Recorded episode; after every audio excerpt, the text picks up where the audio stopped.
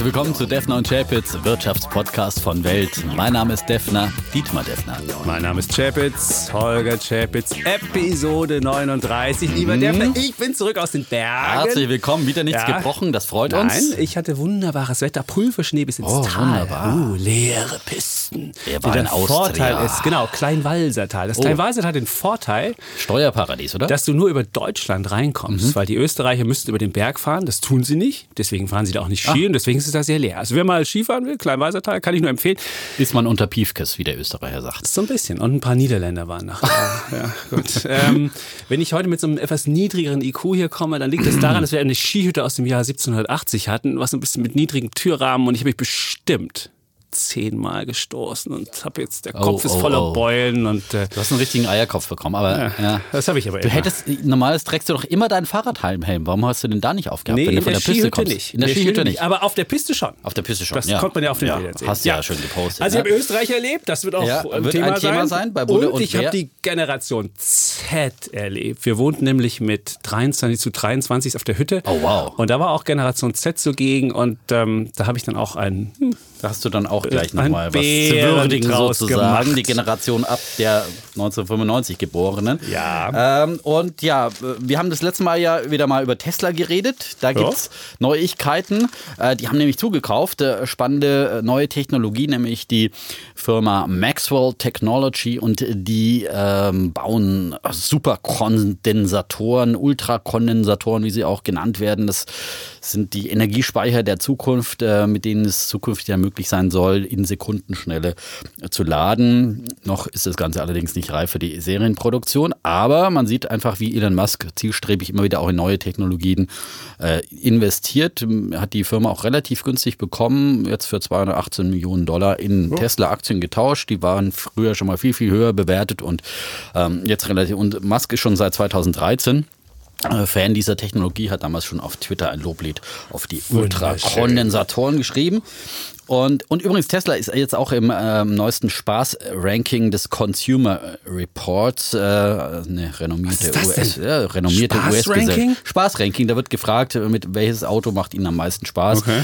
Auch im Blick auf Umweltfreundlichkeit, aber auch auf den Spaßfaktor und, und? alles sozusagen das gute Gefühl, das man dann beim Autofahren und insgesamt hat. Und da ist auf Nummer 1 vor dem Porsche 911 ist das Model 3 von Tesla. Oh, und dann Na, kommt der Porsche als umweltfreundliches Auto. Ich bin nicht begeistert. als umweltfreundlich, ah, sondern als Spaßauto. ich meine, ich dachte, es ging um Umweltfreundlichkeit. Nein, es geht um Spaß insgesamt, um das gute Gefühl Spaß, beim Auto. Ich will Spaß. Da erinnere mich an dieses wunderbare Lied aus der Neue Deutsche Welle. Mal, und kostet Benzin auch 3 Mark 10. Scheißegal, es wird schon gehen. Ich will Spaß. Ja. ja.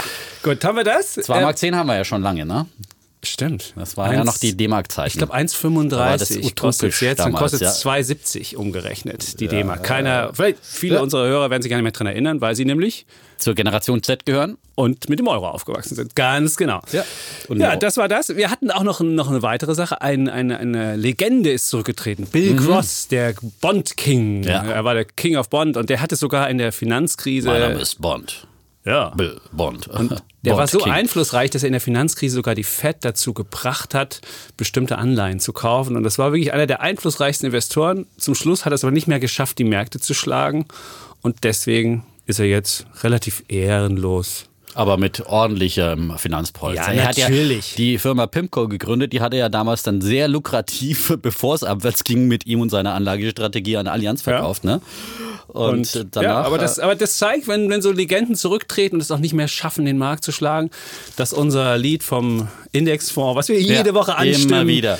nicht das falsche Lied ist. Die Kollegen, deine Kollegen hier von der Welt am Sonntag haben ja, ja. auch während deiner Abwesenheit fleißig gearbeitet haben und sie. haben dann auch dazu nochmal eine schöne Geschichte mit weiteren prominenten Beispielen gemacht. Götterdämmerung sozusagen. Oh. Und das zum Anlass genommen, noch ein paar andere prominente Absteiger da aufzuzeigen. Zum Beispiel John Paulson, der ja legendär damals sozusagen äh, den Crash, den Immobiliencrash vorausgesagt hat und damals Milliardengewinne gemacht hat und danach aber ist ihm das Glück auch wieder äh, fahren geblieben. Oder meine, meine Lieblingsanlagekönige ähm, aus äh, Ende der 90er, ähm, das waren die äh, Gründer des äh, Hedgefonds LTCM, mm. der dann auch spektakulär pleite gegangen ist und äh, sozusagen fast das ganze Weltfinanzsystem an den Rand des Ruins äh, gebracht hat. Da mussten dann die Notenbanken ähm, einspringen. Beziehungsweise damals. die Notenbanken haben damals orchestriert, so ein Orchestriert, Bailout. ja, die ja, haben genau. damals Banken äh, dazu Ja. gebracht, dass sie das gekauft haben. Ja, okay. Und weißt du, welche Bank nicht mitgemacht hat damals? Das war Bear Stearns, die Bank, die dann später selbst pleite gegangen ist. Das Im ist Sommer die Ironie dieser 98 Geschichte. war das. War 98. Und, und es war ein Wirtschaftsnobelpreisträger. Ja. Ähm,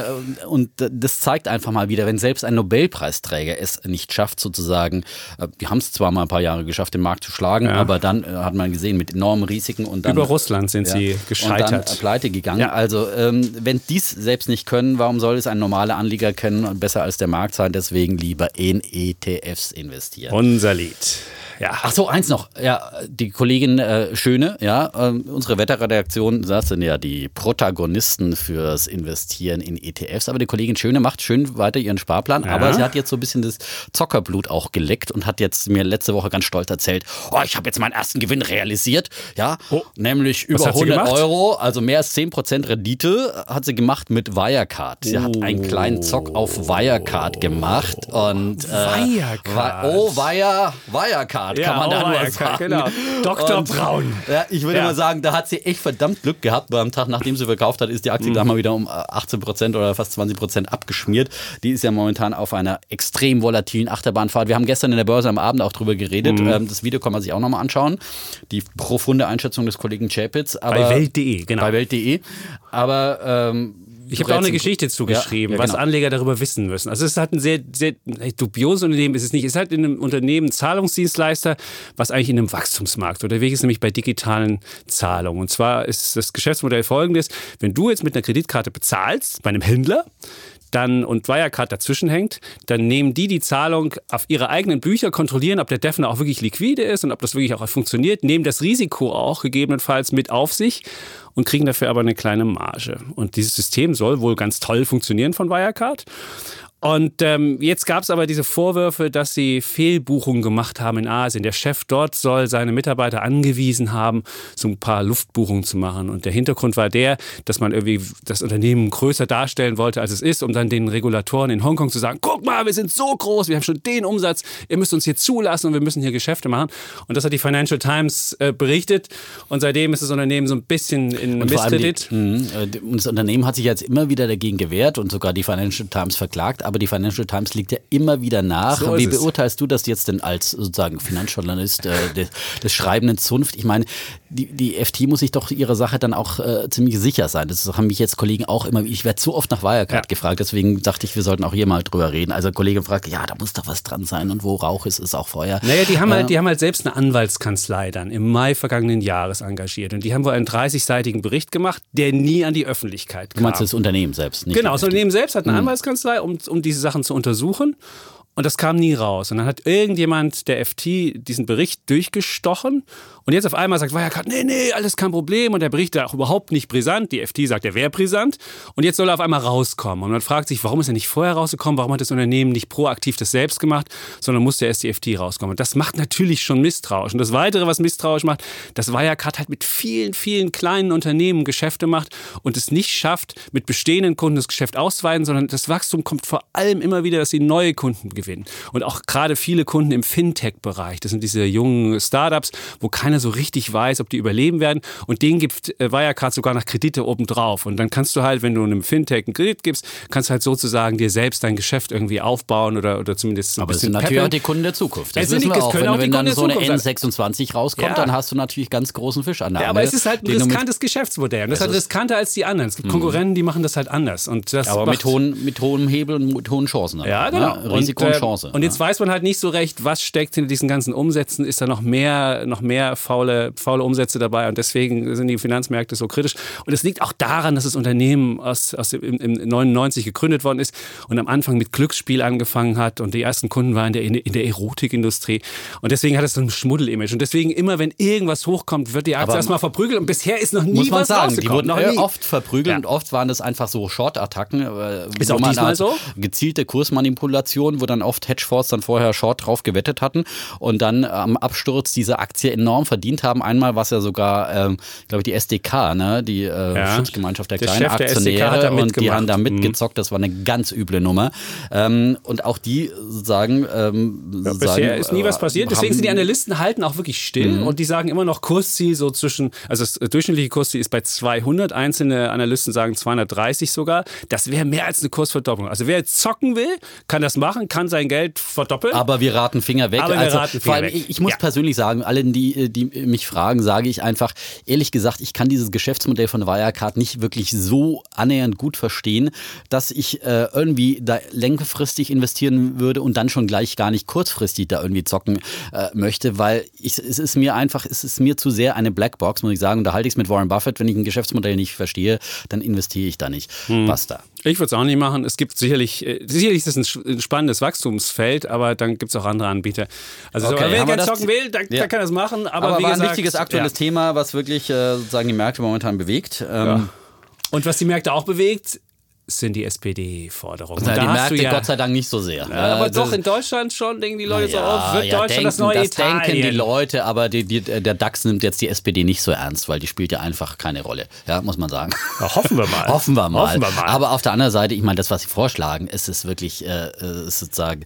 Da hast du dein Bär der Woche draus ist mein Bär der Woche, ja. Und Sag zwar, mal. ich habe jetzt nicht das ganze Paket mir vorgenommen, sondern einfach mal, ich hatte ja schon mal über äh, sozusagen ihr neues Bürgergeld, das aus äh, Hartz IV äh, hervorgehen soll äh, geschimpft, ja, und jetzt haben sie ja, äh, dann äh, kam jetzt wieder ein ganz toller neuer Begriff. Also die haben wirklich äh, irgendwie äh, tolle Wortschöpfungen, die sie momentan haben, die sich wunderbar in der Bildzeitung vermarkten lassen. Die Bild ist ja sofort drauf eingestiegen. Die neue Respektrente, hey, Respekt, Alter, hey, Rente ja. ist voll geil, hey. Ja. Nein, Respekt vom Alter, sehr schön. Aber nein, ich muss sagen, von mir kein Respekt für die Respektrente der SPD, äh, weil es komplett äh, mit vielen Prinzipien einfach der Rente ähm, bricht. Äh, bricht, ja, ja. genau. bricht. Also bricht, bricht war das bricht. Wort, ja, brechen. Und zwar äh, will äh, Hubertus Heil ja eine Aufstockung der Rentenansprüche von bis zu 4 Millionen Geringverdienern, die 35 Jahre in die Rentenversicherung eingezahlt haben oder Kindererziehungszeiten etc. pp. da angesammelt haben. Und zwar um bis zu 447 Euro soll dann die Rente aufgestockt werden. Das Entscheidende ist, äh, ohne Bedürftigkeitsprüfung.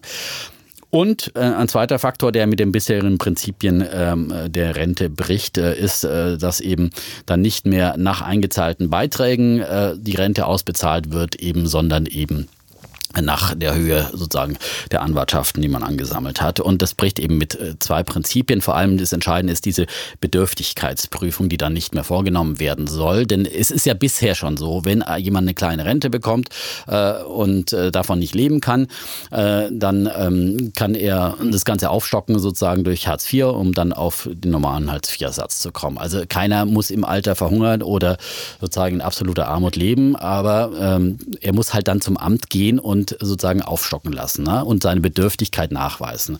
Und das finde ich ist auch absolut in Ordnung, weil die Rente immer noch eine Rentenversicherung ist und ähm, eben nach angezahlten Beiträgen ausgezahlt wird, weil wenn es keine Bedürftigkeitsprüfung gibt, dann führt es halt zu enormen Ungerechtigkeiten. Dann kann es einfach sein, dass irgendwie, keine Ahnung, gibt ja häufig die Fälle, äh, Zahnarztassistentin heiratet Zahnarzt und arbeitet dann so ein bisschen in der Praxis nochmal mit, äh, halbtags als äh, Zahnarztangestellte, kommt dann natürlich nie auf diese äh, Rentenansprüche, hat aber 35 Jahre vielleicht Teilzeit gearbeitet und kriegt dann als äh, Zahnarztgattin äh, in ihre Villa 450 Euro vom Staat dazu geschenkt. Oder jemand hat äh, eine hohe Erbschaft gemacht und hat äh, irgendwie, keine Ahnung, Immobilienbesitz, arbeitet auch nebenbei so ein bisschen, kommt dann nicht auf diese Rentenanwartschaften, kriegt auch wieder nochmal 450 vom Euro vom, vom Staat dazu. Und ein anderer, der vielleicht nur 34,5 Jahre voll gearbeitet hat und im Niedriglohnsektor gearbeitet hat, äh, kommt auch auf eine Mini-Rente und der kriegt dann null dazu zum Staat. Der muss dann äh, Hartz IV beantragen und äh, wie gesagt, äh, die anderen, die äh, möglicherweise vermögend sind oder wo der Partner eine gute Pension hat, Beamten haben eine gute Pension oder andere andere, äh, da ist es einfach nicht nötig, dass man dann sozusagen äh, das aufstockt. Also die Bedürftigkeitsprüfung wäre das alles entscheidend. Ich glaube, wir sind uns alle einig und auch in der Politik gibt es eine große Einigkeit, dass eigentlich diejenigen, die äh, gearbeitet haben, im Alter besser gestellt werden sollten als Hartz-IV-Empfänger. Äh, da muss sicherlich dran gearbeitet werden, dass man da irgendwie dann aufstockt und wenigstens einen Bonus drauf zahlt sagt, okay, du kannst jetzt aufstocken über Hartz IV, aber dann gibt es eben noch irgendwie noch mal ein paar hundert Euro extra dazu ähm, äh, als wirkliche Respektrente oder Respektprämie, was auch immer, wie man das dann nennen will. Da wäre ich dafür. Ähm, aber diese Respektrente ist vor allem eine wahnsinnig teure Planung. Ähm, der, der Rentenexperte in Deutschland, Professor Raffelsfischen, äh, hat ausgerechnet, dass es äh, wahrscheinlich bis zu 8 Millionen Euro, Milliarden, Och, 8 Millionen, Milliarden, ja, ja, Millionen, ja nicht. Millionen. Nein, bis zu 8 Milliarden Euro, also 6 bis 8 Milliarden wird das Ganze wahrscheinlich kosten uh. im Jahr. Und das sind dann eben Kosten, die man Jahr für Jahr für alle ja. Ewigkeit künftigen Generationen aufbürdet. Ja? Und jetzt gehen die ganzen Babys Babyboomer, die geburtenstarken Jahrgänge in die Renten und das zahlen alles die Jungen. Das zahlen die Jungen, das Geld und zumal am gleichen Wochenende, das war ja auch das Kuriose, hat dann der Finanzminister Scholz aus der gleichen Partei gewarnt, äh, gewarnt, dass sich demnächst eine Haushaltslücke von 25 Milliarden wieder auftut in ein paar Jahren im deutschen Haushalt, äh, dass das Geld definitiv nicht da ist. So. Und dann will man hier wieder irgendwelche ungedeckten Blankoschecks aufstellen. Das ist äh, das Prinzip der SPD momentan zusammen mit dem anderen Wellnesspaket, das sie jetzt am Wochenende beschlossen hat. Wie gesagt, will ich gar nicht mehr aufs Einzelne äh, eingehen gehen, Mindestlohn von 12 Euro, der absolut wirtschaftsschädigend ist. Das sind alles Maßnahmen, die zu mehr Bürokratie, vor allem höheren Kosten führen. Und wir sind auf dem besten Weg in griechische Verhältnisse, in italienische Verhältnisse, vor denen äh, Kollege Schäpitz... ein bisschen mehr Substanz äh, äh, als Griechenland. Naja, aber Griechenland hat doch genau diese Fehler auch gemacht, dass sie einfach äh, sozusagen vor allem, warum sind sie so ins äh, Dilemma gekommen, weil sie einfach äh, ihre Sozialausgaben so enorm gesteigert haben, vor allem auch ihre Rentenausgaben und so weiter. Da hat man ja immer wieder diese ganz, ganz krassen Übertreibungen gelesen. Ähm, und, und man stellt dann hier Schecks auf die Zukunft aus, wo man nicht sicher ist, ob man sie wirklich bezahlen werden kann. Wir haben momentan eine brummende Konjunktur in Deutschland, aber Kollege Czapitz weist ja auch immer wieder auf die Gefahren hin, zu Recht. Ähm, das kann kann eben irgendwann früher oder später auch wieder sich drehen und dann ist plötzlich das Geld im Haushalt nicht mehr da. Und äh, dann hat man aber diese Verpflichtungen trotzdem, die man eingegangen ist, die kann man ja eben, muss man auch in schlecht konjunkturellen, schlechten oh, Zeiten erfüllen. Und äh, deswegen mein Bär der Woche. Woche. Kein ja. Null Respekt für die Respektrente der SPD. Hey Leute, Leute. Okay. Und für das ganze Wellnessprogramm der SPD. Sehr schön. Und jetzt komme ich mit meinem Bären. Mhm. Denn das muss ja von denen finanziert werden, die Generation Z sind. Und das ist mein, das ist mein Bär der Woche. Ähm, du hast ja schon darauf hingewiesen, wer überhaupt zur Generation Z zählt. Das sind alle die, die zwischen 1995 und 2009 geboren sind. Die, die zählen zur Generation Z. Und ich habe meine persönlichen Erlebnisse ja auf der Skihütte mit äh, 22 Mitmenschen gemacht. Das war halt nicht alles Generation Z, es war noch ältere Generation X, unser Alter dabei. Aber ich habe halt auch die Generation Z mal ähm, kennenlernen dürfen. Da wird der Tisch nicht abgeräumt, dann ist das iPhone 6 nicht gut genug, da muss es ein iPhone 8S schon sein. Dann gibt man denen 35 Euro für die Skihütte mit da werden die 35 Euro auch garantiert ausgegeben. Wenn man ist sagt, aber auch teuer in Österreich. Ja, also aber ja, ich hatte so Hunger, ich habe noch zweimal essen, bin zweimal essen gegangen. Okay, ja, das sind heranwachsen. dann ist die, ja, genau, die wachsen doch, sehr schön. Man hätte auch sich ein Brot schmieren können und mitnehmen können für die zweite Mahlzeit. Aber sei es drum. Dann haben sie die Handynutzung, wir hatten ja schon mal ausgerechnet, was, das, mhm. was da für Zeit drauf geht. Die Mädchen machten Selbstdarstellung über TikTok und das ist so eine neue App, früher Musically und äh, über, über Instagram und wie es alles hieß. Die Jungs spielten spielten, äh, spielten rum. Dann und du hast in der Zeit getwittert. Ich habe auch getwittert, ja, aber nicht drei Stunden, so wie das da gemacht ist. Und dann war so der Schlachtruf, war so ein mhm. Lied, das hieß When the world will end tomorrow. Das war so das Schlachtlied, so wenn die Welt morgen untergeht. Das ist uns scheißegal, wir feiern heute mal Hände hoch und feiern. Also unsere Generation, die Generation X hätte ja gesagt, dann versuchen wir wenigstens noch mal irgendwas zu retten, aber die Generation Z sagt, ganz egal, wir feiern. Und was auch noch faszinierend war, es war so eine, so eine, äh, ja, man, man strengte sich nicht an und biss auch nicht die Zähne zusammen. Sondern wenn es ein bisschen schlecht ging, ist man auf die Hütte gefahren, oh, ich will jetzt nicht mehr Skifahren. Und das passt auch zu so einem äh, generellen, also mhm. den, den Befund, den ich da gemacht ja. habe, zu so einer generellen Studie, die wir ja letztens auch äh, bei Welt hatten. Mhm. Und dann hieß es so, wenn die keine Lust haben zu arbeiten, dann melden sie sich halt einfach krank. Und wo wir noch die Zähne zusammengebissen haben und durchgezogen haben, geht die Generation Z, sagt so einfach, ach, das will ich nicht. Und dann gehe ich halt lieber ähm, zu einem anderen Unternehmen hin. Und im Zweifel Zweifelsfall brichst du eher dein Praktikum ab, als irgendwie sich anzustrengen. Und das ist, äh, das, äh, für mich ist das ein eindeutiges Zeichen, dass mit dieser Generation, äh, ja, es schwierig ist, ähm, da diese Rentenanwartschaft, über die mhm. du hier mhm. gesprochen hast, ähm, zu, zu, äh, zu, zu erreichen. Und sie gehen Konflikten lieber aus dem Weg, melden sich krank oder sagen dann so, die U-Bahn ist nicht gekommen. Gut, das kennst du auch von mir, wenn ich jetzt zum spät zum Podcast Heute mal komm. wieder eine Viertelstunde ja, zu spät gekommen. Okay, ja? aber ja. das ist dann mein, mein Z-Anteil. Bei ihm ist es ja die Ich heiße auch Chapitz. Ja, genau. Deswegen ist es mein Z. Und 62 Prozent bezeichnen sich zwar als karriereorientiert, aber geregelte Arbeitszeiten, das ist dann schon ein Muss. Und die Generation Z ist auch gewohnt, dass man sich um sie kümmert. Och, weil sie nämlich, wenn sie bei Amazon ein Buch kaufen, wird gefragt, nur willst du nicht noch das Buch kaufen? Willst du nicht noch jenes machen? Und deswegen müssen auch die Arbeitgeber, die die Generation Z haben, müssen sagen, oh komm, muss mal ein bisschen hier, ein bisschen da. Und noch das letzte, die Aufmerksamkeitsspanne bei der Generation Z ist acht Sekunden. Okay. Generation Y, das waren ja die Millennials, die davor waren, da waren sie noch zwölf Sekunden und jetzt sind es acht Sekunden. Genau, ein Instagram-Bild. Ja, ganz genau. Und jetzt müssen wir wissen, die 9- bis 23-Jährigen, das ist ja die Generation Z, 1,9 Milliarden Menschen. Das ist 25 Prozent der gesamten Bevölkerung auf dem Globus. Und die sollen es irgendwie richten. Das ist die, der hm, größte Die wählen dann alle SPD, weil die ja den großen Nanny-Staat verspricht ja. und sagt, ja, wir kümmern uns um alles, wir kümmern und, uns um ja, dich, keine so Sorge. Ja. Keine Sorge, ja, keine, du kriegst hier anstrengungslos und sonst wie. Also ich finde deswegen mein Bär der Woche Generation Z. Ich weiß halt nicht, wie die unsere in dieser Welt, in der ja irgendwie bisher immer noch Leistung gefordert war, wie sie es hinkriegen wollen. Aber gut, vielleicht äh, bin ich jetzt so kulturpessimistisch und bin hier der alte Opa, der sagt, früher war alles besser. Und die Jugend, Jugend heute ja. ist total ja. verwahrlost ja. und verroht. Das hieß es ja immer über die Jugend von heute. Ne? Und irgendwie hat es die Jugend dann doch immer wieder Und wenn die Welt untergeht, denn wenn du... ja, also aber ich finde es ja auch gut, ja, dass man auch feiert, solange die Musik spielt. Es ist, äh, gehört dazu. Momentan spielt die, die Musik... Untergeht. Ich meine, genau. gut, Generation Z ist jetzt halt in dieser Boomphase der deutschen Konjunktur einfach groß geworden, ja. haben nicht wirklich so einen Absprung erlebt oder äh, mal Krisenzeiten. Und dann ist halt die Frage, wenn so gut. Ja, Den aber da kommen so wieder andere Zeiten und dann werden sie sich Meinst auch drauf einstellen. Ja, aber wenn schon, du nicht, wenn du in der Jugend das nicht lernst, dann ist es natürlich härter. Dann das ist, ist härter. echt schwer. Und dann learning the hard way. Das ist wirklich, ich weiß es nicht. Deswegen, und ich hatte nicht den Eindruck, dass das irgendwie bei der Generation angekommen ist. Und du hättest du denen 40 gegeben, hätten sie 40 auf die Skihütte ausgegeben. aber es gibt äh, ja auch viele, und das macht ja wieder Mut, unsere Podcast-Hörer, da sind ja auch viele aus dieser Generation. Deswegen wollen wir alle über den Kamm scheren. Also die, die, die, die den Podcast ja. Ihr seid die Guten, ja? genau. Und unsere ganze Hoffnung ist auf euch gerichtet. Nicht nur das, ihr, die, ihr müssen ja auch, die müssen sich auch anstrengen, bis zum hm? Schluss genau. durchhören. Das wird ja immer ja, länger. Ich natürlich, ehrlich, ja. Unser Podcast. Am Anfang gingen wir 30 Minuten, jetzt schon 50. ETFs. Ja, ja, das ist doch großartig. Investieren in die Zukunft. Ja? Habe ich dir schon gesagt, eine, ein, ein, eine Hoffnung habe ich, mein Sohn, der, der Ach, Älteste, hat jetzt, hat jetzt den ersten Podcast Defner Echt? und Schäwitz gehört und sagt immer, mein Name ist Defner, oh. Dietmar Defner, sagt er jetzt immer. Das, so, das hat er mitgenommen. Er ist 13. ja, und auf jeden Fall ist er jetzt, er ist, äh, er ist jetzt äh, unser Hörer und hat auch versprochen, den nächsten Podcast. Also ein Fragen-Podcast der vergangenen Woche hat er angefangen. Es war der Einsteiger-Podcast. Sehr gut. Ja, so. sehr gut. Ja, apropos Podcaster, mein Bulle der Woche, der dreht sich um das Podcast-Business. Spotify kriegt von mir den Bullen der Woche, weil sie jetzt ganz groß in, noch größer als bisher in Podcasts investieren. Sie haben ähm, jetzt zwei Firmen gekauft, ähm, so Startups oder kleine Firmen, die ähm, sich im Podcast-Bereich tummeln.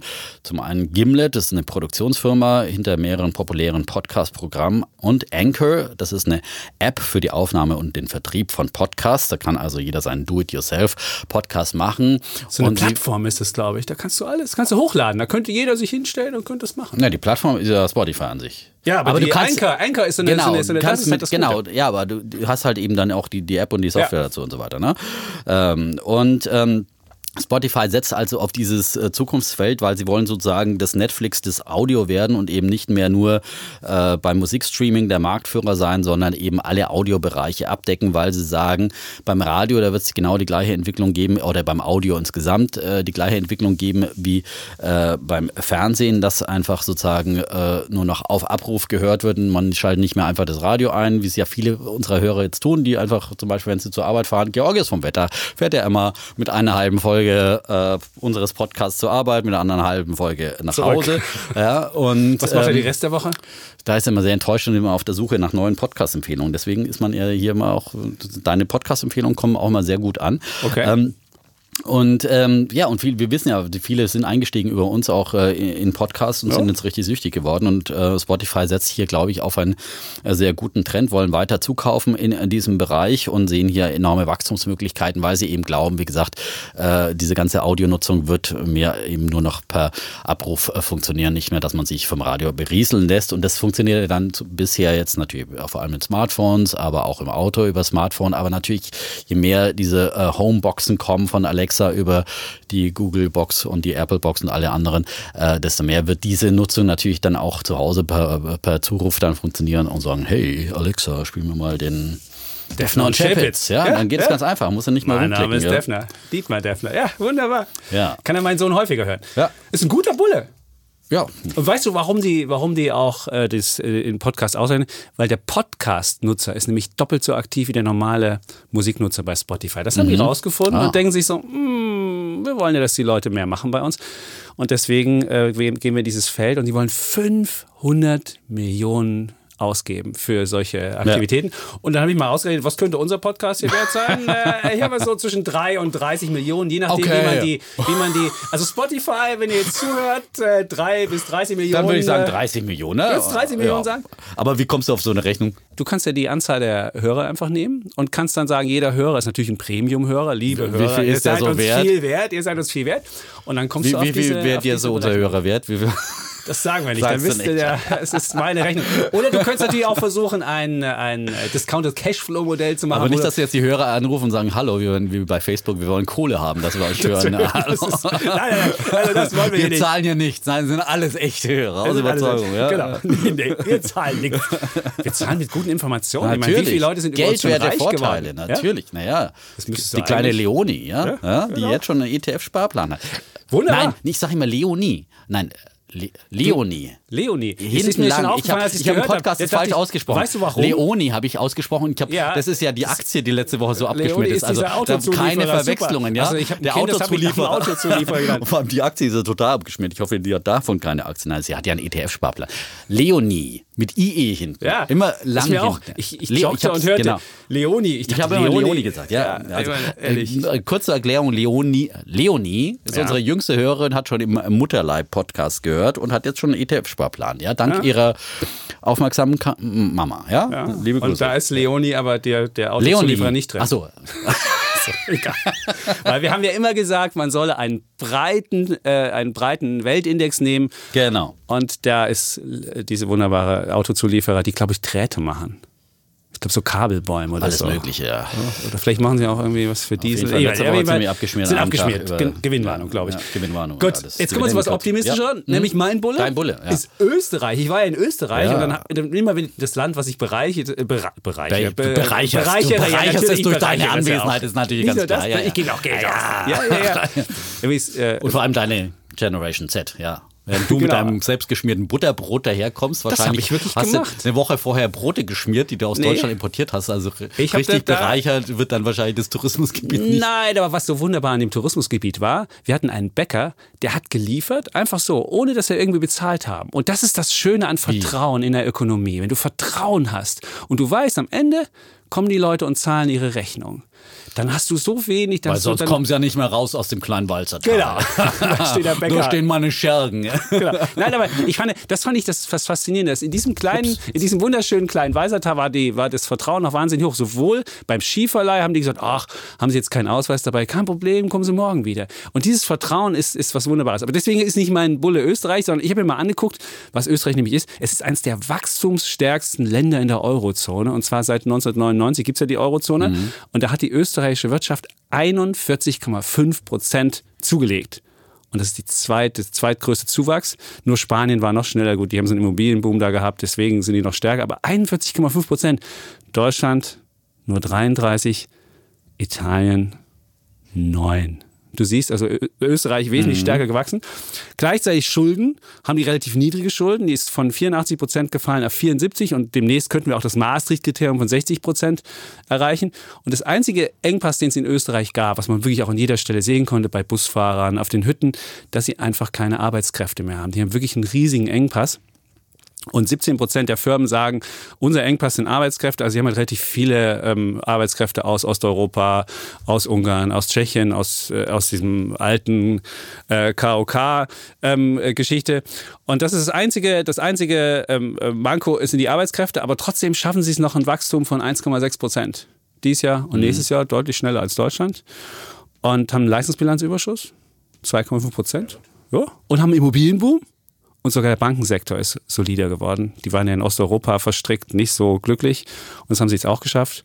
Und deswegen dachte ich mir, wow, so ein kleines Land, was es irgendwie hinkriegt. Reformen haben sie auch gemacht. Ja. Deswegen mein Bulle der Woche. Österreich. Ja.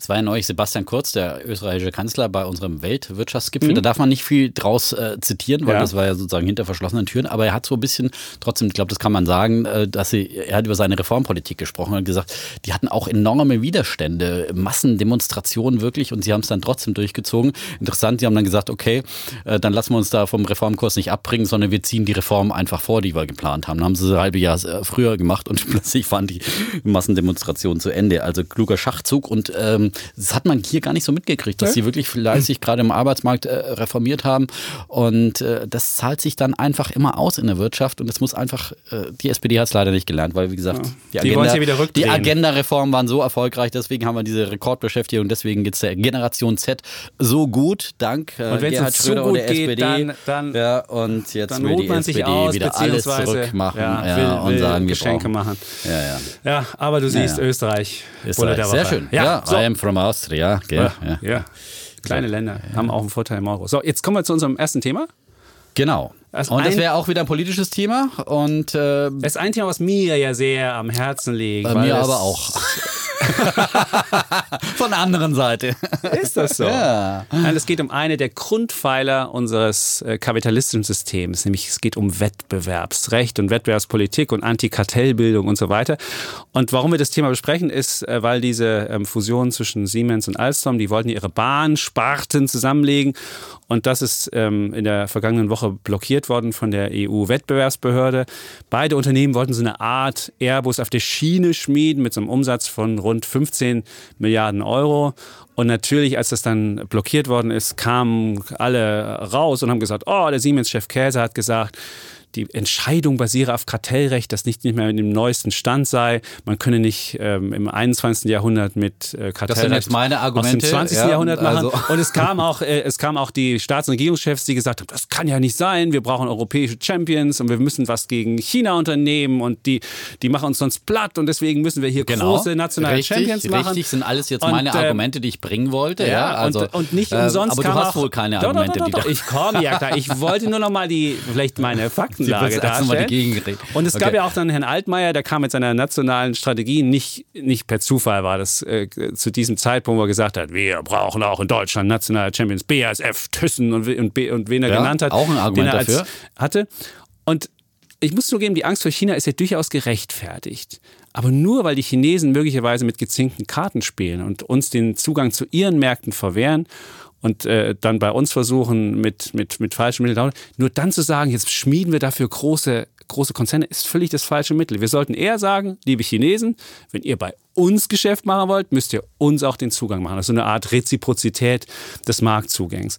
Und warum sind Siemens und Alstom mit ihren Bahnsparten eigentlich schon Champions? Sie sind Champions, weil sie im Wettbewerb miteinander stehen, weil sie versucht haben, die besten Hochgeschwindigkeitszüge zu bauen, weil sie immer miteinander konkurriert haben. Und nicht, weil sie, nicht, weil sie, weil, weil sie jetzt, wenn sie jetzt zusammengepackt worden wären, dann wäre es sicherlich nicht, ähm, wären sie sicherlich nicht an der Stelle, wo sie jetzt sind.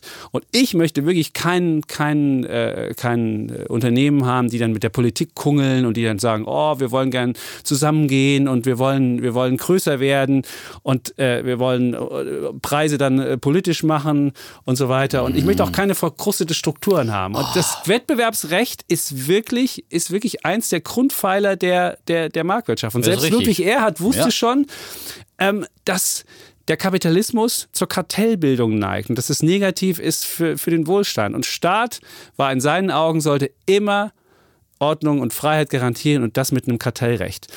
Und äh, Kartell, Kartelle sind wirklich schädlich für eine, für eine, für eine Marktwirtschaft. Und ähm, sogar äh, Ludwig Erhard hat mal gesagt, das sind die Schrittmacher für die Überführung eines freien in ein autoritäres Wirtschaftssystem.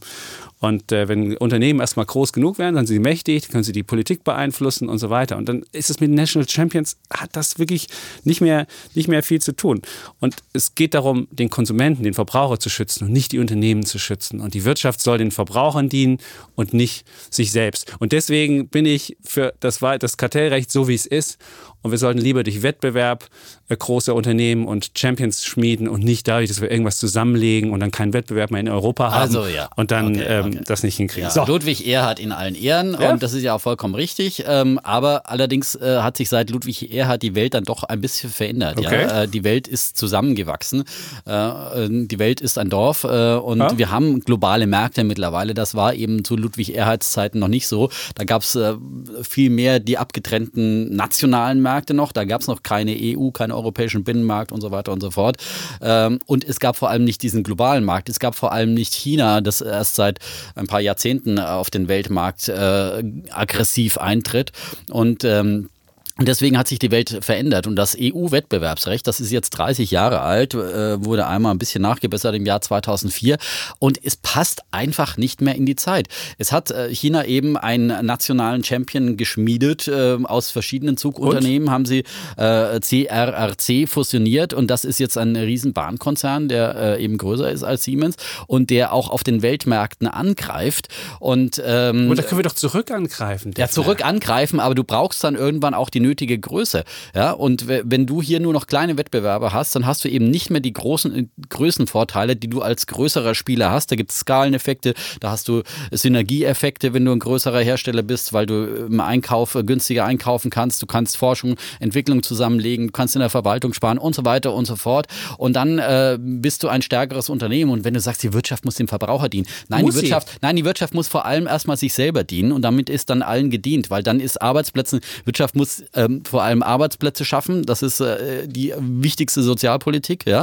Und darum muss sich auch die Politik kümmern, dass es der Wirtschaft gut geht, dass die Arbeitsplätze im Land erhalten bleiben, ja. Und Willst du ähm, Zombie-Unternehmen schmieden, dass du Unternehmen Zombie, hier was natürlich? Zombie-Unternehmen. was, Was, du, ist du, denn das wieder für Das ein ist doch Wort? klar, das ist ja, eine Zombifizierung. Siemens und Alstom ist ein Zombie-Unternehmen. Nein, aber wenn Hallo, du jetzt- wenn du jetzt- aber weißt, wenn du Hallo, das weiterdenkst- Was sind denn das für Begriffe? Du- Zombie-Unternehmen. wir wollen das ist ein. Deutschland, wir wollen Was in ist ein Deutschland Zo- also, komm, wenn du sagen, warum, warum Du Zombie? willst, du willst in Deutschland beispielsweise die Deutsche Bank mit der Commerzbank Jetzt- jetzt zusammenführen. fangen wir erst mal- nein, jetzt bleiben wir bei Siemens und nein, Alstom. aber Jetzt bleiben wir bei Siemens und. Alstom. Siemens und Alstom ist ja Ah, der. Anfang nur. Du fängst dann an zu kommen und sagen, oh, wir wollen einen nationalen Champion in Deutschland mit der Bank machen. Und wenn Das du die Deutsche Bank und die. Commerzbank, Jetzt dann mal. hast du ein Siemens und Zombie-Unternehmen. Alstom sind zwei Zombie. kerngesunde. Zombie, Wozu du, hast ein, zwei ein scheintotes Unter. Zombie Ja. ist die Definition für Scheintote, Untote, die durch Ja. die Gegend wandeln. Ja, aber und das Siemens und Alstom. damit mit solchen Strukturen. Komm, das du, ist du doch, also, schaffst, du schaffst, Hallo, du schaffst verkrustete doch mal über deine Strukturen, deine du Begrifflichkeiten sind vollkommen daneben, Und wenn du ja. nach China guckst, siehst du auch, was da passiert. Viele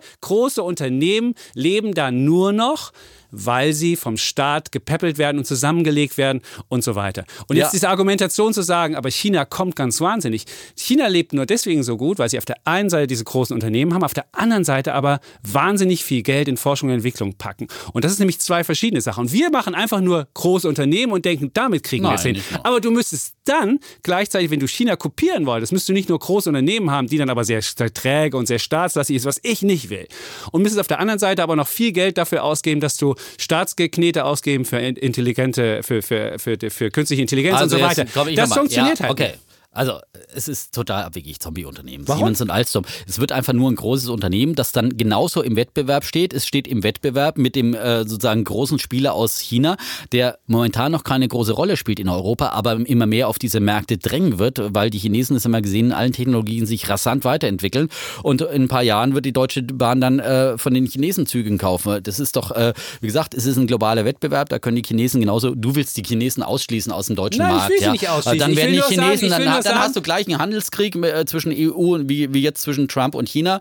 Und dann äh, werden aber vor allem, was denkst du, wie die deutschen Nein. Autobauer dann leiden werden, wenn die Chinesen anfangen, die äh, deutschen Ich will Autobauer. sie nicht und dann, ausschließen. Ich will nur also, gleiche Du kannst als deutsche Exportnation kannst du dir keine protektionistische Ich Politik. will doch gar nicht Du willst, protektionistisch. das hast du gerade gefordert. Nein, ich du hast habe gesagt, gesagt, wir, ich will du die Chinesen ausschließen. Nein, ich Ja. habe gesagt, wir müssen den gleichen Markttrittszugang in China haben, wie die Chinesen bei uns haben. Und wenn sie uns den Marktzutritt verwehren, dann müssen wir dagegen vorgehen und müssen sagen, so geht es nicht. Aber das du ist hast gesagt, Argument. wenn sie, du hast auch gesagt, wenn sie nach unfairen Regeln spielen, äh, dann äh, haben Ja, sie ja das nichts ist verloren. Und das ist Regel. genau das Trump-Argument, ja. Und dann magst du, dann fängst du mit Protektionismus an. Und dann, wie gesagt, sind unsere Autobauer die größten Verlierer. Also, Ich möchte nicht mit das wird nicht funktionieren. anfangen. Deswegen musst du auch, du musst einfach ein etwas dagegen stellen. Wenn die Welt sich verändert durch große Spieler, die vielleicht mit äh, ja, unfairen Regeln oder anderen Regeln spielen, musst du deine Regeln Musst auch du selbst so große Staatsbuden machen? Also ich habe noch Nein, ein jetzt lass mich, Beispiel. ja, Moment, jetzt, ich Gut. darf auch nochmal aus. Reden. Ja? Ähm, also da musst du auch deine eigenen Regeln ändern. Das kann, äh, wenn du dann immer sagst, okay, hier alles ordnungspolitisch 1a bei uns, ja, ja damit kannst du dann keinen, keinen Kuchen gewinnen, sondern du musst einfach, wenn sich Regeln auf dieser Welt verändern, dich anpassen. So. Und Siemens und Alstom, äh, das wird den Verbraucher nicht, nicht äh, wahnsinnig gefährden. Und äh, wie gesagt, dieses Wettbewerbsrecht ist so veraltet und es wurden in der Vergangenheit so viele Fehler gemacht. Ich habe es in früheren Folgen schon mal erwähnt. Äh, Axel Springer durfte nicht Pro7 kaufen. Beides sind jetzt äh, sozusagen Medienunternehmen, die äh, enorm disruptiert werden von neuen Giganten wie Netflix und äh, Google, die Werbeeinnahmen abgreifen und so weiter und so fort. Und viel mehr Fehler wurden in der Vergangenheit gemacht, weil das Kartellrecht nicht in die Zukunft auch geblickt hat und sich verändernden Marktbedingungen sowohl technologischer Natur als auch äh, globaler Natur angepasst hat. Und das, das muss einfach mehr in Betracht gezogen werden. Man kann nicht immer nur den aktuell existierenden Markt gucken und schauen, wer hat da wie viel Marktanteile und dann haben sie jetzt ein Kartell, sondern man muss schon gucken, wie ist das in 10 oder 20 Jahren, wie wird sich der Markt dann entfernen. Ja, aber mit und dem Argument kannst du ja alles, kannst du ja jede Fusion zusagen. Da kannst du mit diesem Argument ist, Ja, du musst dann großzügiger werden. Ich aber noch ein zweites Beispiel. Wir haben ja. also Deutsche Bank und, und Commerzbank ein Beispiel. Das okay. nächste Beispiel ist Deutsche Post. Da ging es um die Portoerhöhung. Da hat der Regulator gesagt, nee, der Regulierer hat gesagt, nee, so eine hohe Erhöhung gibt es nicht. Jetzt kommt Herr Altmaier sagt, oh, Deutsche Post ist aber ein nationaler Champion und wir müssen, die, wir müssen das Recht da verändern und jetzt wird die Portoerhöhung doch so hoch kommen, wie sie ist. Und was kommt am Ende ja, raus mit so einem National Champion? Dass du höhere Preise hast. Ja, genau höhere Portopreise. Ja, in einer Zeit, in der E-Mails, in der der Brief überhaupt keine Rolle mehr spielt. Du hast tausend Möglichkeiten, deine Post anders zu schicken per E-Mail, kostenlos. Ja. ja. Und wenn du dann, wie viele Briefe schreibst du denn noch im, im Jahr? Also Aber ich meine, das fällt doch gut. überhaupt ja, nicht mehr ins Gewicht das, für den Verbraucher. Natürlich und dann muss halt, wenn, wenn eine Aber das eine zeigt Post, doch nur ein Beispiel. Das ist doch nur ein Beispiel. Ja, aber Post war doch schon immer ein Kartell. Hast, ja, Moment. Hast du, hast du, nein, das gibt es auch war ein Staatsunternehmen, hatte, schon, hatte früher auch, mehr Kartellmöglichkeiten. Es gibt auch Konkurrenz. Ja, und die waren staatlich reguliert. Also das ist, passt, passt hier überhaupt nicht, das Beispiel. Doch, das, das Beispiel passt natürlich. Du willst einfach nationale Championship, du willst zurück zu so einer Bundespost, wie damals, wir erinnern uns, mit den einen Telefon konntest du aussuchen, ob grün oder rot, das war alles. Und das wären National Champions. Ich möchte Wettbewerb. Durch Wettbewerb gibt es Innovation, durch Wettbewerb gibt es ja. die besten Ideen. Aber nicht, wenn du große... Im, Banken, du große, im Bankensektor, wir reden so oft davon, Deutschland ja. ist overbanked und brauchen Konsolidierung im Bankensektor und ob das jetzt die Deutsche und die Commerzbank sein wird oder ob es andere Konstellationen sind. Aber wir brauchen und muss ja, nationalen will ich auch nicht, will ich auch nicht, aber er sollte die Rahmenbedingungen schaffen, dass das Unternehmen von sich aus tun können und sollte den Unternehmen keinen Stein in den Weg legen, wie es jetzt bei Siemens Alstom passiert ist. Und wenn Deutsche Bank und Commerzbank sagen, wir würden gerne ehelichen, weil wir uns da gute Wäre Chancen ausrechnen, dann sollte der äh, das, nicht, da wird kein, da wird ein kein Kartellamt was dagegen gut, haben. Wird keiner was dagegen haben. Ja, weil das, das Wettbewerb so. in, in Deutschland so das wahnsinnig groß ist. Nee, Deutschland das ist overbanked. Reicht dafür völlig aus. Das ist doch das beste Beispiel dafür, dass es ausreicht, dass du es nicht verändern musst. Wenn ich sagen würde, oh, das Wettbewerbsrecht müssen wir so verändern, dass wir alles ja von zulassen. Siemens und Alstom. Ja, wir ja. sprechen über europäische Fusion. Ja, du wirst halt genau. solche großen Dinge machen. Also insofern, und auch, äh, es wird, es wird, nationaler Champion wird nicht unbedingt für den Verbraucher besser sein. Und es ist. Und es wird für den Verbraucher besser nein. sein. Was passiert, wenn Siemens und Alstom jetzt äh, aufgrund äh, der neuen Wettbewerber ja. äh, massiv äh, wirtschaftliche Schwierigkeiten bekommen werden? Warum? Ja, Warum dann kann es durch. Schwierigkeiten bekommen? Ja, weil, weil der, weil China kommt und, und äh, ihnen einen Teil des Weltmarktes wegnimmt, weil ihnen möglicherweise China, Deutschland kann ja auch nicht sagen, du, liebe Deutsche Bahn, muss jetzt immer beim teureren ne? Siemens einkaufen, in China günstiger und besser ist, dann werden die auch äh, ihre Ausschreibung machen und sagen, okay, sie dann kaufen wir eben einen chinesischen Zug. Ja? Sie sind gezwungen, sie sind gezwungen aber das heißt nicht, dass sie schaffen. Und Siemens. Und das ist viel ja, besser, wenn du diese wenn Peitsche hast. Ist das viel besser. Und warum ist die deutsche Ökonomie insgesamt, die deutsche Wirtschaft so wettbewerbsfähig? Weil wir immer eine überbewertete D-Mark haben, weil wir immer gezwungen waren, äh, produktiv zu sein, innovativ zu sein. Und seitdem wir die, den Euro Grundig, haben und, und den Euro, AEG, ja, ja, ja. äh, natürlich gibt es auch wie hießen denn die ganzen Natürlich gibt's auch da, da gab es die ganzen ja, Firmen, die aus Deutschland verschwunden sind. Aber die ganze warum? Solarindustrie, die führend war, ja. Äh, das war viele, durch Subventionen im Übrigen, lieber Dietmar. Okay. Ähm, äh, aber das siehst du, das wie gesagt, die Größen der deutschen Wirtschaft, Grundig, äh, die alle, ja, ja, Die, die litten zum Beispiel auch darunter, dass sie nicht groß genug waren am Ende und von äh, Konzernen aus äh, Japan und so weiter platt gemacht wurden, weil ihnen die nötige Größe gefehlt hat. Da war jetzt nicht das Kartellamt schuld, aber äh, das, das sind Beispiele dafür und deswegen auch Siemens und Alstom haben, haben, ja, das nennt man Strukturwandel, ja, Kapitalismus. Und die können aber, ja genau, die können dann auch verschwinden. Kreative und deswegen, Zerstörung, Schumpeter. Ja, genau. Ja. Und deswegen muss man sich als Unternehmen dann auch äh, in der Größe so aufstellen, dass man auch wettbewerbsfähig ist. Wenn die anderen Konkurrenten viel, viel größer sind, ja, äh, wenn in der Champions League äh, Paris Saint-Germain und so weiter, wenn die mit Wahnsinnsetats aufspielen, musst du halt auch irgendwie mitspielen können, ja. So. Und deswegen musst du den, ermö- den Unternehmen ermöglichen, auf, damit Arbeitsplätze erhalten bleiben und vor allem, dass die Unternehmen auch im Sinne des Verbrauchers erhalten bleiben. Weil was hat denn der Verbraucher davon, wenn Siemens und alles zum Pleite gehen, äh, weil sie nicht mehr konkurrenzfähig sind und wettbewerbsfähig sind? Ich würde äh, vermuten, dann erst Arbeitsplätze abgebaut werden, abge Arbeitsplätze abgebaut und das Unternehmen vom Markt verschwindet und dann hat plötzlich der chinesische Bahnhersteller ein weltweites Monopol. Ja, und der Du kann dann hättest die aber Preise sehen können, wenn sie bestimmen. zusammengegangen So wären, wird's- wenn sie zusammengegangen wären, hättest du mit den französischen Gewerkschaften nicht verstehen und da hättest du die ganze Das Zeit anderes Thema. politisches Gerangel Das- das gehabt. muss wo dazu- sind denn die Ja, Arbeitsplätze? Wo ist denn das? aber das muss du ein Unternehmen Sache- dann aushalten. Nein, nein, nein, das Ja. hält ein Unternehmen halt nicht aus. Du siehst ja bei Airbus, wie es immer geht. Oh, da müssen wir da was machen, Ja, da aber was trotzdem machen, ist Airbus ein erfolgreiches Nein, Modell. Ich würde vermuten, dass die beiden Unternehmen getrennt erfolgreicher sind als gemeinsam. So, Du das glaubst, wir können, wir Ja? können zwei Flugzeughersteller in Deutschland und Frankreich haben, die sich äh, gegen Boeing behaupten könnten? Ich glaub, das glaube ich nicht. Ich würde ja? vermuten, äh, die Schiene und, die Hochgeschwindigkeitstechnologie und die Signaltechnologie, was es da gibt, da ist Platz für mehrere Anbieter und, und Auch Züge da sind die und Entwicklungs... Ja, aber wie gesagt, Wird die, es, die, wird es äh, sicherlich Konkur- äh, genug Abnehmer geben und äh, ich habe keine Lust auf irgendein so politisches Ding, wo du dann jedes Mal, wenn du irgendwelche Okay, die Argumente machst, sind ausgetauscht. Wir Wir, haben haben zu diesem keine Wette. Thema keine Wette, Wir weil es ja Wette. so eine Ja. politische Wette ist. Es ja. stimmt. Ähm, wir hätten wetten können, ob das Kartellrecht geändert wird, aber Wir das können, weiß man nicht. Ja, ähm, ob, äh, ja. Die, ja, ich hoffe. Ja, ob sie erfolgreiche gemeinsam oder Ich getrennt sind, denke können schon wir mal, nicht es wird feststellen. geändert, aber wahrscheinlich nicht, vielleicht nicht so schnell. Jetzt gibt es erstmal Europawahlen und so weiter und so fort. Ach, so, Okay, jetzt Alter. nochmal ein versöhnliches Finanzthema zum Ende. Versöhnlich? Ja, Ich glaub, du willst über versöhnlich, China ja, reden. Ja, über ich China ja- möchte ich gerne reden, ja. Im Jahr des Schweins. Im Jahr des Schweins. Letzte Woche hat es begonnen. Große Neujahrsfeiern, farbenprächtig wie immer. Die Chinesen haben allerdings nicht ganz so viel Geld ausgegeben wie in früheren Jahren. Man spürt schon die Konjunkturabkühlung. Oh. Ist so. Oh, ja. oh. Aber China kommt ja aus dem Jahr des Hundes und da muss man sagen, das war ein echtes Hundejahr. Äh, an der Börse, aber auch konjunkturell natürlich dem Handelskrieg äh, mit Donald Trump geschuldet. Und der Kollege Chapitz würde jetzt gerne auch einen Handelskrieg Europa gegen China anzetteln. Ich glaube, da verliert Europa. Ähm, aber ähm, wie gesagt, äh, das war der Bremsklotz für die chinesische Konjunktur und vor allem für die chinesischen Börsen.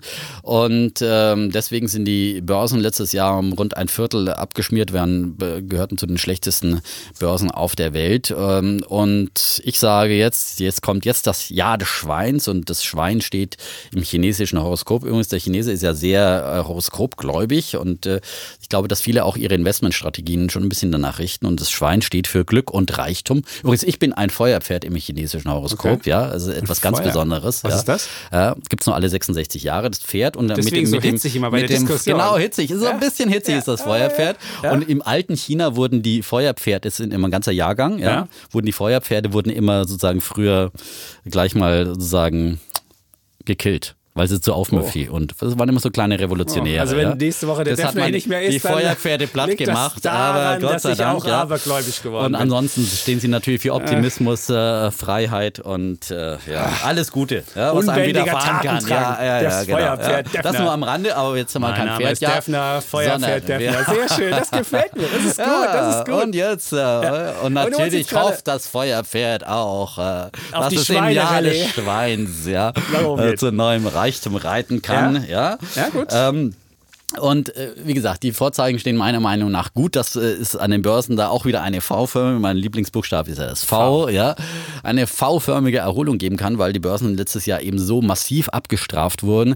Äh, Faktor eins ist für mich, äh, ja, was ich ja schon immer sage, dass äh, ich glaube, es gibt eine Einigung, es wird einen Deal geben im Handelskrieg zwischen äh, China und den USA. Jetzt laufen ja gerade wieder die Verhandlungen an in dieser Woche und Ende der Woche, Donnerstag, Freitag, dann wieder auf höherer Ebene. Der Handelsbeauftragte Leitheißer und der Finanzminister Minuschin verhandeln Minuschin. dann Minuschin, Minuschen, wie Champagner. Minuschin. Minuschen. Minuschin. Minuschen. Minuschin. Ja- Wie Champagner wird das ausgesprochen. Champagner, Minuschen. Mit X hinten. Der hat ja auch so eine Frau, die immer nur Champagner und Handtaschen hat. Deswegen Wollen wir nicht über Frauen reden.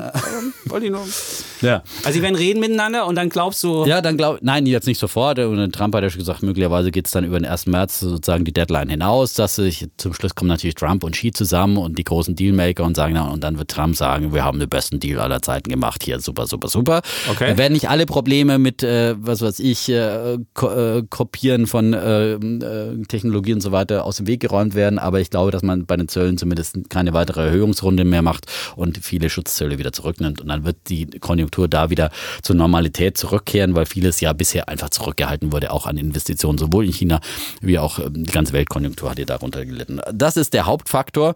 Dann hat äh, China ja gemerkt, äh, dass die Konjunktur sich jetzt abbremst und sie wollen unbedingt verhindern, dass es eine harte Landung gibt. China hatte ja vorher eher den Geldhahn für die Banken ein bisschen zugedreht, um sozusagen faule Kredite abzubauen und so weiter und keine Zombie-Firmen. Ja, Zombie? Und jetzt, äh, jetzt äh, drehen sie aber eher wieder auf, haben wieder lockere Geldbedingungen. Zombie, sie wollen vor allem die kleinen und mittleren Unternehmen fördern. Sie äh, wollen ein bisschen Steuersenkungen machen. Ähm, sie wollen insgesamt einfach die Konjunktur ankurbeln durch verschiedene Maßnahmen. Das wird wirken. Und für die Aktienmärkte ganz wichtig ist, die chinesischen Börsen haben sich ja in letzter Zeit auch äh, geöffnet.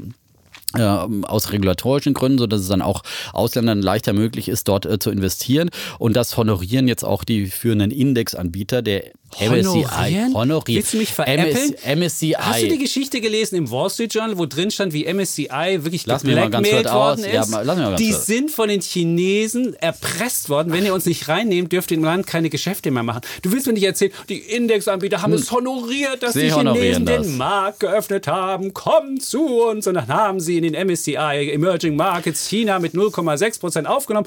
Und demnächst werden sie den Anteil erhöhen auf 12 Prozent. Und das machen sie natürlich alles sie freiwillig. Äh, wie, aus welcher What? Motivation auch immer sie es machen, sie machen es auf jeden Fall. Und das wird okay. den chinesischen Aktienmarkt nutzen. Also äh, MSCI vor allem wird den Anteil der Aktien in Shanghai ja, ja, und, und Shenzhen erhöhen. Und die Entscheidung fällt am 28. Februar, also Ende Februar, fallen viele Entscheidungen in Sachen China. Deswegen würde ich sagen, man sollte jetzt schnell in China investieren, wenn man das vorhat, damit man sozusagen diesen Schub noch mitnimmt. Und ich meine, es ist nur gerechtfertigt, dass die zweitgrößte Volkswirtschaft der Welt in den MSCI-Indizes eine höhere Gewichtung hat als bisher. Ja, und du kannst nicht da 50 Prozent in MSCI äh, World sind 60 Prozent Amerika drin, im MSCI All, das ist gar kein China drin.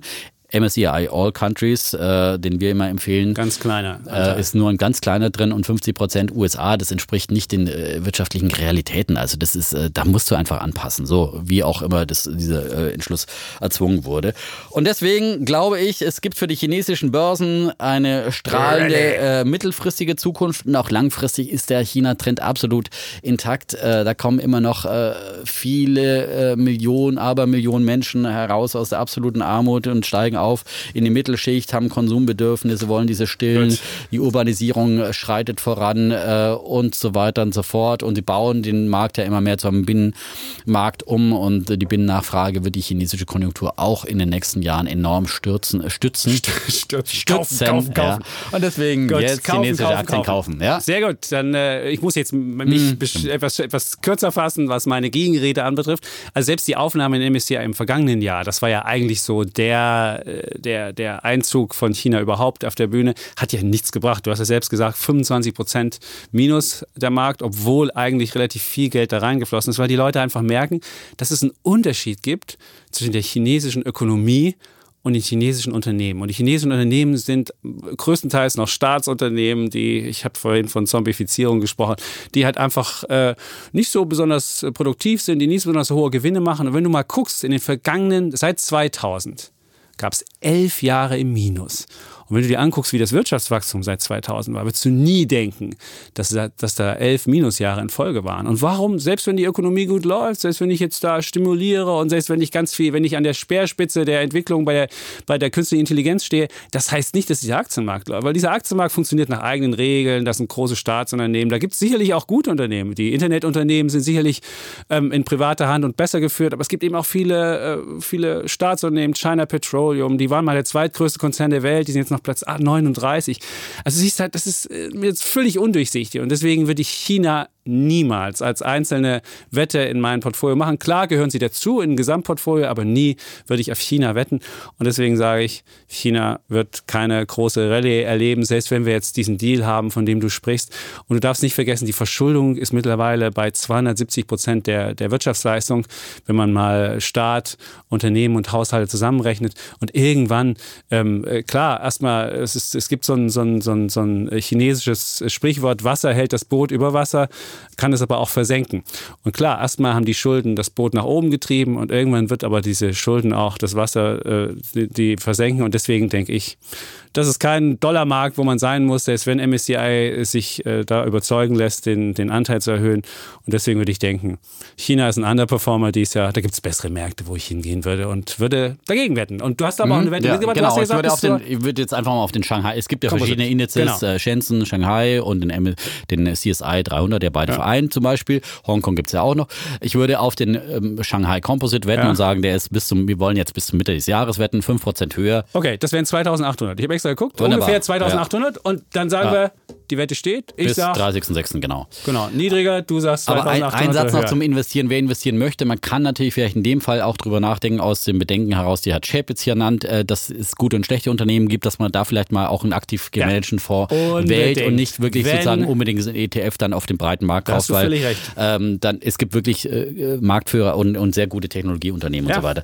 Da gibt es äh, wirklich einen guten Artikel vom Kollegen Frank Stocker bei äh, Welt, der war in der Welt am Sonntag und ist Welt, bei Welt.de abrufbar. China, eine echte Chance für deutsche Sparer, würde ich empfehlen. Da sind auch konkrete eben Fondsempfehlungen mit drin, was man machen kann, äh, wenn man da investieren möchte. Stimmt, da wird mir mal von ETF abgehen, weil das ist einfach zu ja unsicher, was man da bekommt in einem ETF. Und, und ansonsten in unserem All Countries äh, Basisempfehlung ist Hat ja China ja da eben mit drin. Und wird ja der Anteil, dann sieht man auch, wie dynamisch so ein ähm, weltweiter. Dings ist, der ja dann eben auch automatisch angepasst wird. Ne? Das Unter durch politischen Druck. Auch da will wir mal drüber diskutieren, dass die Indexanbieter nicht politisch unabhängig sind. Und wir, wir haben noch viel zu diskutieren. Müssen. Wir haben viel zu wir, diskutieren, auch für die nächsten. Es gibt nächsten viel, zu reden. Für heute sagen wir erstmal Tschüss und Ciao. Ja, stopp, Moment. Was? Wir müssen einem Menschen noch danken. Also bevor du jetzt hier die Verabschiedung machst, sage ich nämlich noch Dankeschön an Andreas Thiemann. Auch in nämlich, meinem Namen. Das ist nämlich derjenige, der immer unsere schönen Texte verfasst hat. Das ist so eine Art intellektuelle Politur gewesen für unseren Podcast. Wir sind mhm. hier etwas, etwas volkstümlicher, häufiger grob. hier. Wir singen ja eher äh, äh, Frau Fischer, Helene Fischer und sonst wie. Und er hat das immer mit so einer intellektuellen Politur ein bisschen aufpoliert. Schön, ja. Das hat er immer sehr schön gemacht. So kleine Preziosen wurden daraus, die sich wirklich zu lohnen zu lesen. Welt.de-Dudes kann man die ganzen restlichen, äh, ich glaube 36 Mal Mal hat er es geschrieben oder 37 mhm. Mal. Und er hat uns jetzt auch geschrieben, ich werde das Texten ziemlich vermissen und bleibe euch natürlich als Leser, äh, als Hörer und Teammitstreiter treu. Frei nach Loriot möchte ich sagen, ein Leben ohne Deffen und Schäpitz ist möglich, aber sinnlos. Und ich muss sagen, wer sowas schreibt, wer so liebevoll sich um uns kümmert und auch in seinen Texten nochmal, vielen Dank. Und jetzt werden natürlich unsere anderen Kollegen werden jetzt diese Texte schreiben. Ja. Und Florian? Und Philipp. Und, Philipp, und dann genau. werden die anderen neue Texte lesen, mal sehen, welche Politur der uns verleihen wird. Und genau. ähm, ja. Es wird auf jeden Fall gut weitergehen und Andreas wünschen wir für seinen neuen beruflichen Herausforderungen alles Gute. Jedem Anfang wohnt ein Zauber inne. Und dann lächelt der Defner. Für heute aber sagen wir erstmal Tschüss und Ciao. Bleiben Bulle und Bär, Defner und Chapitz.